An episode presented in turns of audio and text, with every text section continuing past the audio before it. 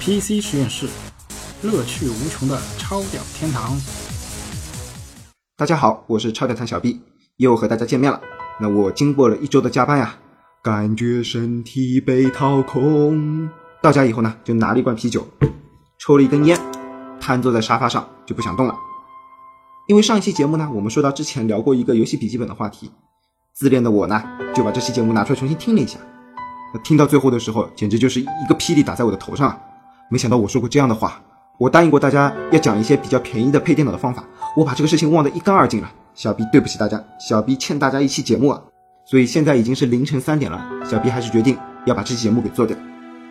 这里呢，先要说一个前提：如果你是一个硬件小白，你不会基本的安装，你不会基本的维修，处理一些小问题的话，或者你是一个没有保险就不舒服司机的强迫性人，那我建议你把这期节目关掉。小 B 不欠你节目，这期节目不适合你，而且你觉得有没有保修没有太大的关系，那你可以继续听下去。上期节目呢，我们是由笔记本讲到了台式机，那这一期节目比较便宜的配电脑方法，我打算从笔记本说起。可能有人要问了，笔记本怎么配呢？那听我娓娓道来。一些玩笔记本时间比较长的玩家可能知道准系统这个事情。何为准系统呢？用英文来说，它叫 bare bone，它是一个机架，它那里面没有 CPU，没有硬盘，没有内存，没有显卡，它有的呢是屏幕和外壳，还有主板。那现在呢，不配 CPU 的 bare bone 可能已经没有了，因为英特尔的高压策略嘛，所有的 CPU 都要 BGA。那以前呢，其实是有很多选择的。比如说 ES 和 QS，ES 价格是最便宜的，因为它是一个非常不稳定的版本，极少数的极品 ES 它能达到正式版一样的水平，但大多数 ES 它是非常不稳定的，可能你玩游戏感觉不到，但是你在做一个大型的 Excel 处理的时候，CPU 可能突然就崩溃了。那下面来说一下 QS，QS 呢其实有一些版本是和正式版是一模一样的，要怎么样来确认它是否和正式版一模一样呢？你可以查看正式版的 CPU-Z，它里面呢有一个步进，如果你买的 QS 和正式版的步进是一样的话。那我可以跟你说，这个 QS 基本就是正式版，你可以放心的使用。你就算做再大的 Excel，你就算做那个一页拉不到底的 Excel，也不会有问题。好了，这个扯得远了，因为现在这个便宜已经尝不到了，可能会有 QS 或者 ES 的主板，但是非常不保险，建议不要购买。那现在来说说其他三大件，内存，内存上面可以玩很多花头，因为品牌机你不知道各个部件的单独售价。但是在准系统上，你可以选择自己喜欢的品牌、自己喜欢的频率、自己喜欢的内存大小。这样的话，这个预算就是可高可低的。你如果囊中羞涩，你可以配最低的内存，你可以配十六 G 甚至三十二 G 的内存。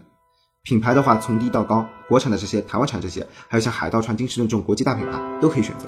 然后说一下硬盘，现在很多发烧级的或者说中高端的游戏笔记本，它都强制配了 SSD。如果你不需要一块 SSD，你自己配准系统的时候，就可以把这个成本给去掉了。你只要配一块大型的 HDD 就可以了。当然，你钱够的话，你可以上双 SSD，然后这样的话速度也会非常高。所以说，准系统其实是一个可高可低的解决方案。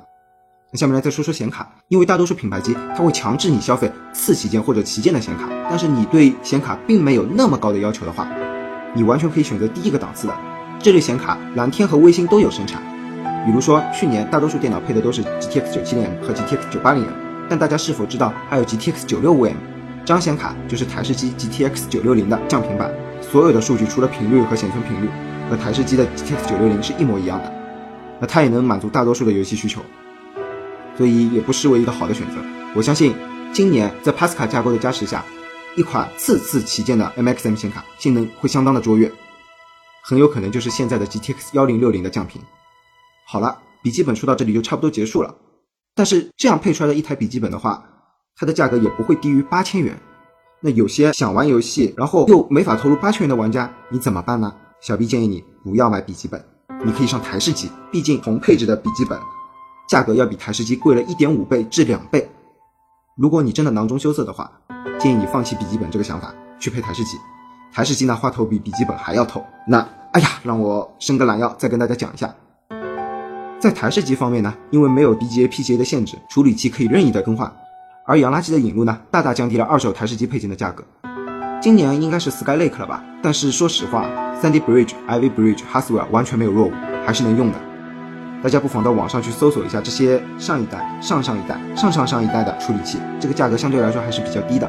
甚至现在在网上三九三零 K、三九六零 K 这样的六核处理器价格都不高，那不失为一个好的选择。毕竟有十二个框框啊，除了蓝天一些变态的笔记本，应该没有笔记本能追得上你了吧？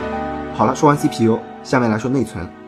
内存的话和笔记本一样，选择非常的多，价格从低到高都有，可以根据你自己的需求，根据自己的预算来选择不同的配置。显卡这一块，显卡是和游戏最相关的一个配件，这方面真的没有什么钱可以省。硬盘，硬盘建议大家还是要买新的，因为硬盘还是一个非常看重寿命的配件。HDD 这块没有什么花头，便宜的肯定是不好的，这是不用想的，肯定是二手盘翻新盘。我要说的呢是 SSD，SSD 有什么花头呢？那小 B 就来跟你详细的说一下。因为现在一些台式机厂商，它会向各大硬盘厂商定制一些 SSD，比如说三星啊、建新啊、美光啊这些主流品牌。呃，这些硬盘呢，它是没有固件支持的，它也是没有保修的，因为它的保修是跟着整机的。但是有大量的配件流入市场，而且这里很关键，他们配的都是 MLC 的颗粒，这种颗粒是非常长寿的。大家可以去搜索一下，一个五百一十二 G 的三星 SM 八五幺 SSD 硬盘，只在一千块钱左右。当然选购也是有窍门的，一般在某宝上。它会标明这个硬盘的通电时间，像这种硬盘肯定是通电时间越短越好。小 B 呢就小 B 呢就曾经淘到过一块零通电的 SM 八五幺，这个用起来还是相当舒服的。它的速度呢要比零售版的八五零要高很多，而且它是 MLC 颗粒，这是非常关键的一点。听过我们以前节目的听众应该知道这一点。下面来说电源，电源这块真的尽量不要去省这个钱。如果你想冒这个险的话，我建议你先到卡巴去看一下红星烈士墙。机箱、键盘、鼠标、屏幕、音响这些东西都是因人而异的，根据自己的预算来看吧，根据自己喜欢的外观来看吧。最后呢，我要说一下主板。既然我们要买洋垃圾的 CPU，那主板就变成了最难选购的一块了。为什么主板是最难选购的呢？让小 B 抽一根烟再来说啊。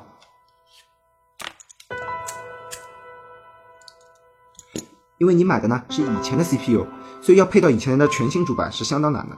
这个时候呢，你就要为了便宜，你就要花费大量的精力在网上选购一块成色比较新的、没有维修过的、没有洗过的主板。这个呢是非常考验一个人的经验，还有一个人的毅力的。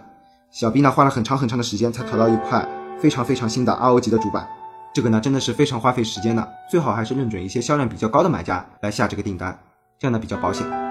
好了，笔记本和台式机都介绍完了，大家呢可以根据自己的需要去配置自己喜欢的台式机或者笔记本了。最后呢，小 B 还是要说一下。如果你买了什么二手的便宜的配件出了问题的话，千万不能怪小 B 哦，这是你为了便宜而付出的代价。慢慢享受折腾电脑的过程吧。